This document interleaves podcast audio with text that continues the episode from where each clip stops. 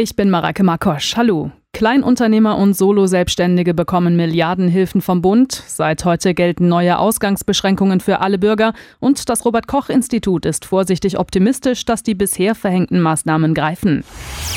Radio Regenbogen. Corona aktuell. Es ist ein beispielloses Rettungspaket, mit dem die Bundesregierung jetzt die Auswirkungen der Corona-Krise abfedern will. Insgesamt geht es um eine Neuverschuldung von 156 Milliarden Euro. Darin enthalten sind Erweiterungen der Kurzarbeit, um Entlassungen zu vermeiden. Familien sollen entlastet werden, indem der Zugang zum Kinderzuschlag erleichtert werden soll. Und außerdem kriegt auch das Gesundheitswesen deutlich mehr Geld, um die Kapazitäten aufzustocken. Mit dem Milliardenpaket sollen aber vor allem auch kleine Unternehmen und Solo-Selbstständige in der Corona-Krise gestützt werden. So sollen zum Beispiel Kulturschaffende vor der Insolvenz gerettet werden. Wirtschaftsminister Altmaier. Wir geben bis zu 50 Milliarden Euro aus, um zu verhindern, dass ähm, ein Gutteil dessen, was wir an kleinem äh, Mittelstand, an Handwerkern, an Geschäften, Buchhändlern, Taxifahrern, Barbesitzern, Kinos, Musikern, Künstlern und vielen anderen in Deutschland haben, was zu unserer Lebensqualität und zur Funktionsfähigkeit des Alltages so wichtig ist, dass dies nicht wegbricht und dass es erhalten bleibt. Wie das Ganze für die Betroffenen funktioniert, erklärt Regenbogen 2 Baden-Württemberg-Reporterin Barbara Schlegel. Ab Mittwoch können die betroffenen Betriebe und Solo-Selbstständigen Anträge stellen, und zwar bei ihrer zuständigen Kammer, etwa der IHK oder der Handwerkskammer. Es geht um einmalige Soforthilfen, die nicht zurückgezahlt werden müssen, zum Beispiel bis zu 15.000 Euro für Firmen mit bis zu zehn Beschäftigten. Ausgezahlt werden diese Zuschüsse am Ende von der L-Bank. Mehr Details will die Landesregierung morgen vorstellen.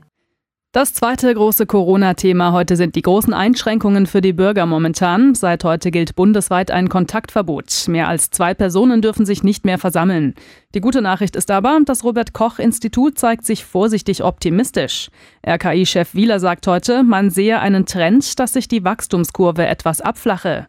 Für eine definitive Bewertung sei es allerdings noch zu früh. Regenbogen 2 Reporter Jan-Henner Reitze.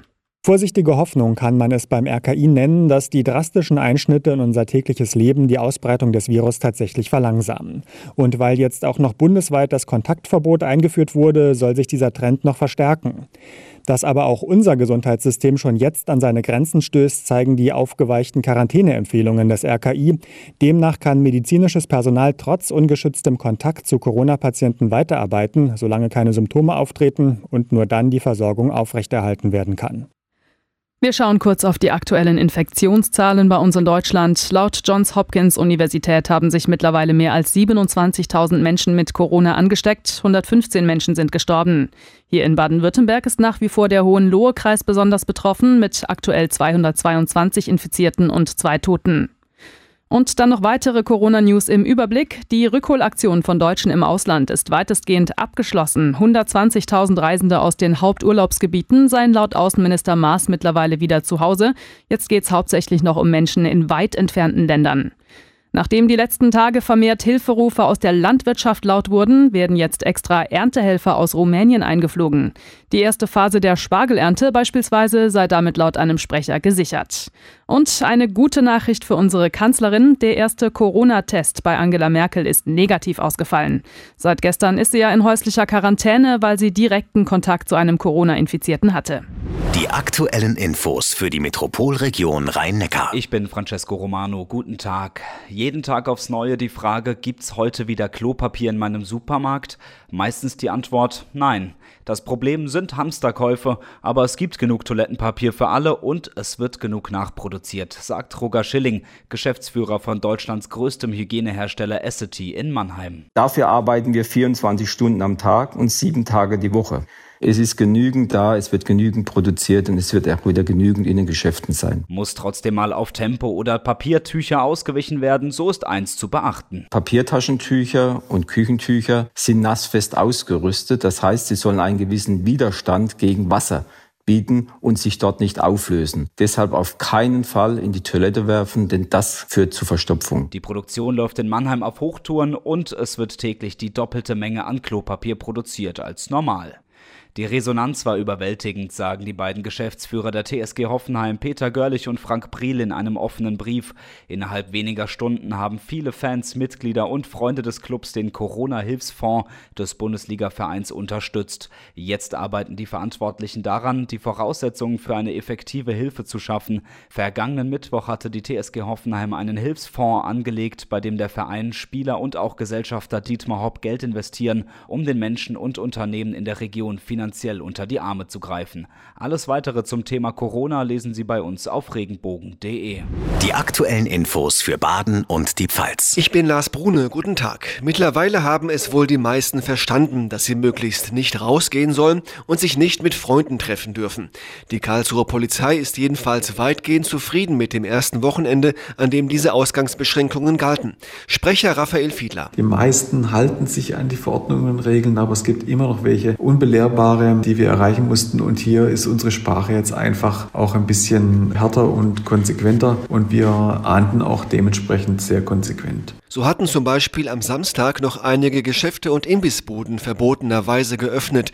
Um Ausreden waren die Erwischten dann oft nicht verlegen. Viele haben natürlich auch vorgegeben, sie wüssten nicht um die Umstände, aber wir haben jetzt da schon mehrfach Ansprachen gehalten und ich denke, es ist auch einfach omnipräsent in den Medien, sodass wir da einfach auch ein bisschen jetzt einen härteren Ton anschlagen müssen, um den Leuten verständlich zu machen, wie wichtig das ist, dass man sich an die Maßnahmen hält. Das gilt auch für einen Kneipenwirt im Raum Bruchsal, der wohl dachte, er sei ein ganz schlauer. Da hat der Gaststättenbesitzer die Rollläden runtergelassen, teilweise auch die Scheiben verdunkelt und mit Folie beklebt, dass man von außen eben nicht einsehen konnte. Innen drin war es eine kleine Gesellschaft, also wenige Personen, aber dennoch haben wir dann die Gaststätte zugemacht und dafür gesorgt, dass der Gaststättenbetreiber eine Strafanzeige erhält. Übrigens weist die Polizei darauf hin, dass es unter dem Notruf 110 keine Infos zu den Ausgangsbeschränkungen gibt.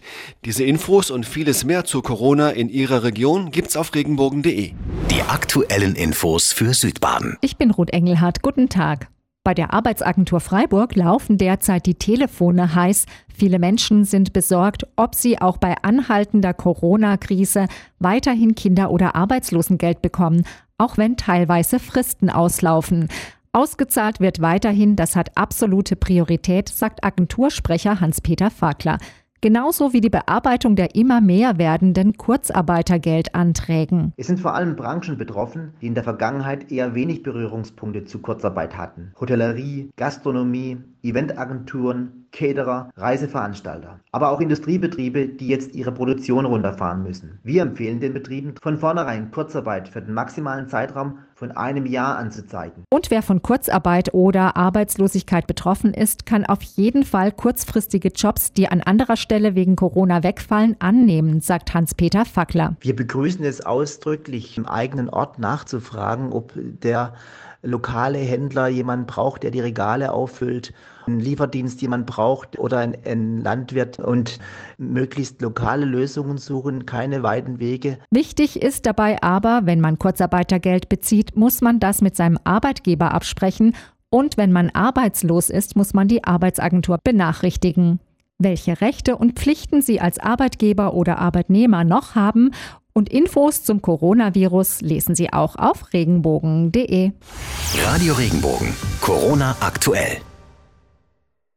Wenn dir der Podcast gefallen hat, bewerte ihn bitte auf iTunes und schreib vielleicht einen Kommentar. Das hilft uns sichtbarer zu sein und den Podcast bekannter zu machen. Dankeschön.